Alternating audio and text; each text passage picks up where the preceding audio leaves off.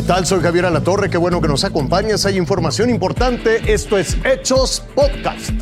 Los saludo desde la capital de la República Mexicana. Yo soy Jorge Zarza y estos son los hechos aquí y ahora.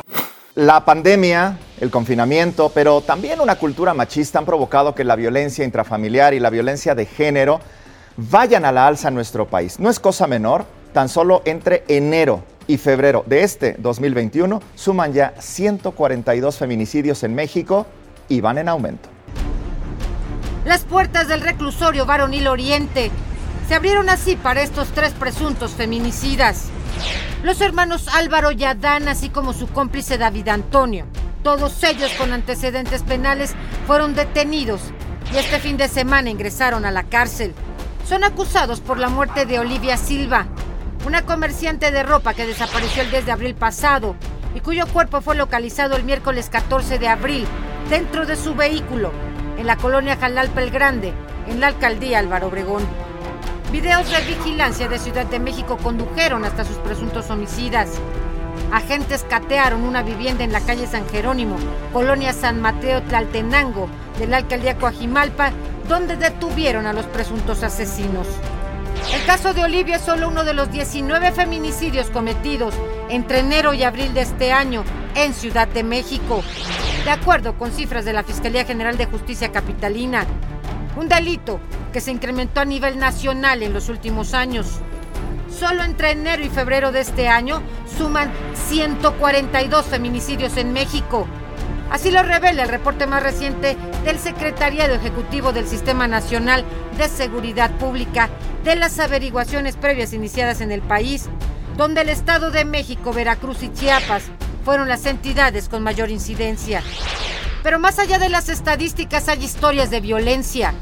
El 26 de junio de 2016, en la colonia Castillo El Chico, en la alcaldía Gustavo Amadero, una mujer fue asesinada. El presunto agresor fue su esposo José Luis, alias el payaso, quien la ultimó frente a su hijo de cuatro años. A casi cinco años del crimen, fue detenido finalmente el viernes. En días pasados también César Alejandro N. intentó matar a su exesposa en una vivienda de Iztapalapa. Logró herirla con un cuchillo, pero antes de consumar el crimen, tuvo que huir y resultó herido. En cuanto fue dado de alta de sus lesiones, fue trasladado a la prisión. Por eso, entró hacia la cárcel, envuelto en su sábana de hospital. Así, Solo en las últimas horas en la capital del país fueron capturados cinco agresores de mujeres, pero muchos feminicidios más siguen impunes. Silvia Otero, Azteca Noticias. Por cierto, las Secretarías de Educación Pública y de Salud han informado que la jornada de vacunación para el personal educativo va a continuar en Aguascalientes, Baja California, Jalisco, Nuevo León y Oaxaca. Atención porque la aplicación de vacunas será exclusivamente para el personal educativo local, es decir, solo de esos estados. No se podrá atender a docentes de otras entidades del país que no sean, repito, Aguascalientes, Baja California, Jalisco, Oaxaca y Nuevo León. Vámonos con las de pasaporte. En la India, 13 muertos es el saldo que ha dejado un cortocircuito en la unidad central de aire acondicionado en un hospital. El siniestro se agravó por los suministros de oxígeno que había en la unidad de cuidados intensivos. Eso en la India. Al menos 82 muertos y por lo menos 100 heridos. 110 ya va el número de heridos. Es el saldo de un incendio en un hospital que albergaba pacientes con COVID-19 en Bagdad la explosión de un tanque de oxígeno en el piso designado para la unidad de cuidados intensivos pulmonares fue lo que provocó este siniestro. Estamos hablando de por lo menos 90 personas que fueron rescatadas y luego trasladadas a otros hospitales.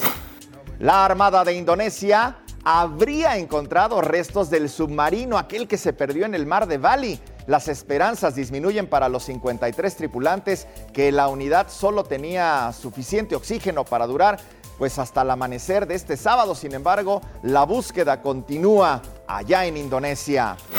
Un tigre de Bengala de unos dos metros causó estragos en Linhu, en China. Vamos a ver, este felino atacó a una mujer quien no fue herida de gravedad y luego impactó un carro. Horas más tarde la policía y también un grupo de voluntarios lograron controlar la situación tras dispararle dardos tranquilizantes a este tigre de Bengala allá en China. Tome nota, el canciller Marcelo Ebrard anunció que el presidente de México, Andrés Manuel López Obrador, va a realizar un encuentro digital el próximo 7 de mayo con la vicepresidenta de Estados Unidos, Kamala Harris. Será el seguimiento a la última conversación que tuvieron el mandatario mexicano y su homólogo estadounidense Joe Biden. Esto ocurrió el 22 de abril durante la cumbre de líderes sobre el cambio climático. El presidente de México estará acompañado de Marcelo Ebrard y de la secretaria Tatiana Cloutier. Lo invito a que siga con nosotros mañana con detalles de más información que justo ahora está en desarrollo.